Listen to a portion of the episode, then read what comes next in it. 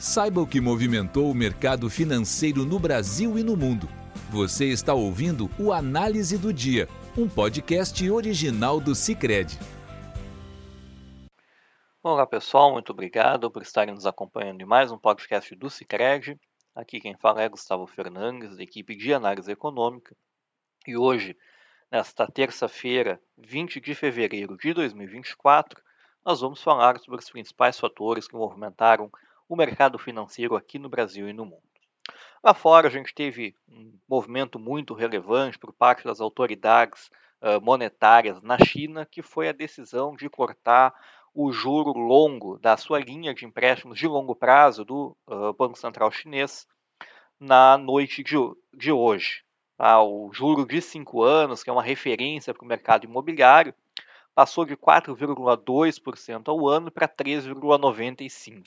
Tá? Um corte de 25 pontos base que surpreendeu o mercado, tá? que esperava uma redução, mas uma redução mais modesta. Vale lembrar que esse é o corte uh, mais expressivo desde 2019, no momento em que a economia uh, chinesa vem uh, enfrentando dificuldades para se recuperar da pandemia. Né? A inflação tem tanto a inflação quanto a atividade tem são bastante fracas por lá, né? Na verdade, a inflação tem registrado variações negativas, deflação, o que é um sintoma de uma atividade muito aquém do que poderia do que poderia estar e por conta disso o Banco Central chinês resolveu estimular, né, lançar mais estímulos sobre a economia. A questão é que boa parte dos analistas do mercado não acreditam que esses novos estímulos, de fato, sejam suficientes para acordar a economia chinesa, porque esse juro de longo prazo ele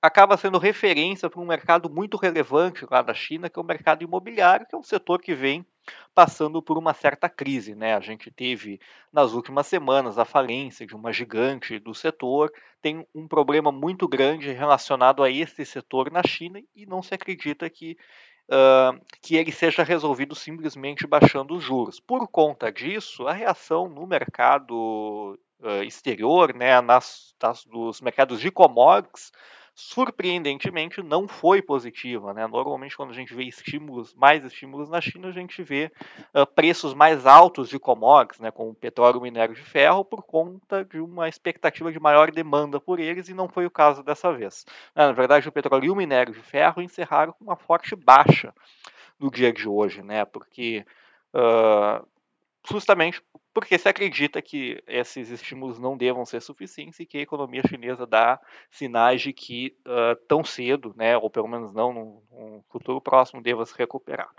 Tá?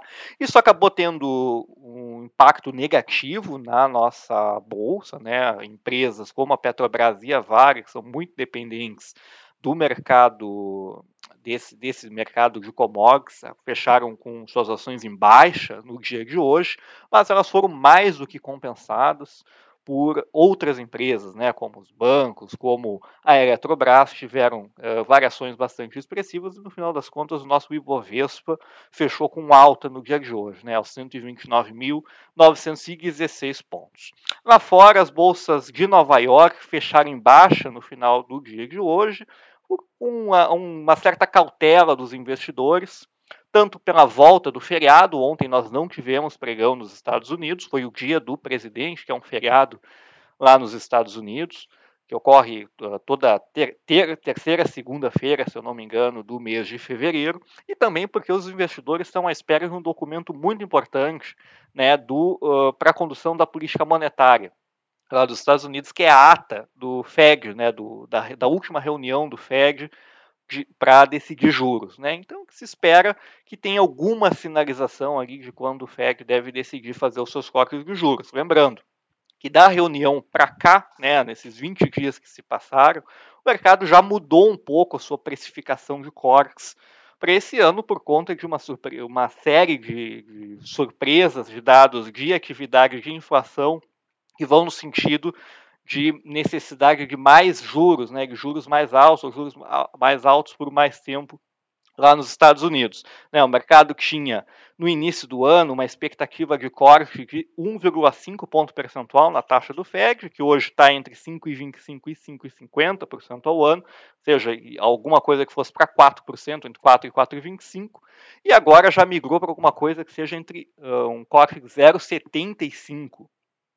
Uh, pontos percentuais, que está bastante em linha com as projeções que o próprio Fed mostrou na reunião de dezembro. Né? Ou seja, o mercado está uh, tá mais parecido com o que o Fed, está com uma expectativa mais parecida com a que o Fed tem, né? ou seja, uma, um corte de juros começando mais uh, longe no ano, né? Na, no segundo semestre, ou no final do primeiro semestre, ali na reunião de junho, né, praticamente o segundo semestre, e cortes menores, né, um corte de uh, três cortes de 0,25 pontos percentuais nesse ano por exemplo.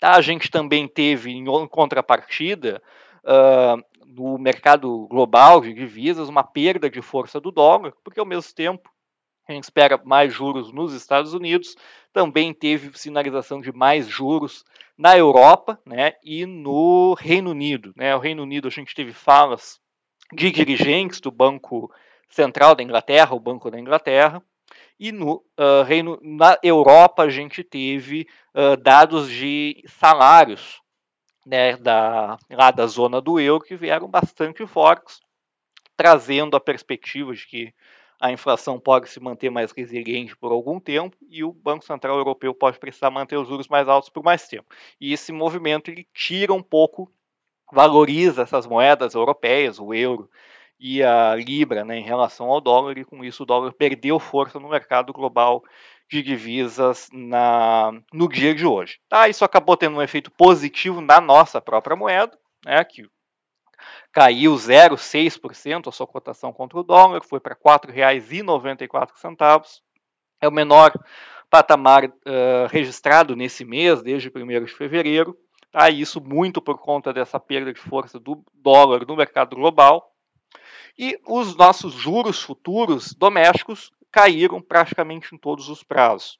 Pegar o, juro de 5 anos para janeiro de, o, o contrato de DI para janeiro de 2029, que é um bom indicador de como o juro futuro está se comportando, ele caiu 6 pontos base, tá? de 10,42 para 10,36% ao ano. Tá? E aqui a gente teve três uh, movimentos que eu acredito que tenham contribuído para essa queda. Uma foi essa decisão de política monetária lá na China, né, de corte do juro longo, que acabou tendo um efeito contrário no mercado de commodities, e commodities mais baixos sinalizam menos inflação no mundo inteiro. Tá?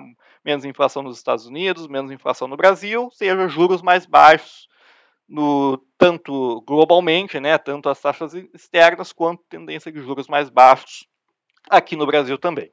A gente também teve, com esse movimento de perda de força do dólar, a gente teve uma queda no rendimento das treasuries, né, naqueles os títulos de renda fixa americana. O título de 10 anos, por exemplo, caiu para 4,27% ao ano, depois desse movimento aí de enfraquecimento do dólar, também uh, com as taxas externas mais baixas, né, menor expectativa de juros lá fora, a gente tem menos expectativa de juros internas também. E o último fator é um fator doméstico, tá? É relacionado à política fiscal do, do governo federal. A gente teve declarações do ministro Padilha sobre a agenda econômica do governo, né? E também uh, a notícia, né, de que o presidente Lula deve se reunir com o Lira, né, com o presidente da Câmara dos Deputados, com os líderes partidários na quinta-feira, dia 22, para tratar da pauta econômica do governo nesse ano, tá? Que deve ter como objetivo uh, juntar mais a arrecadação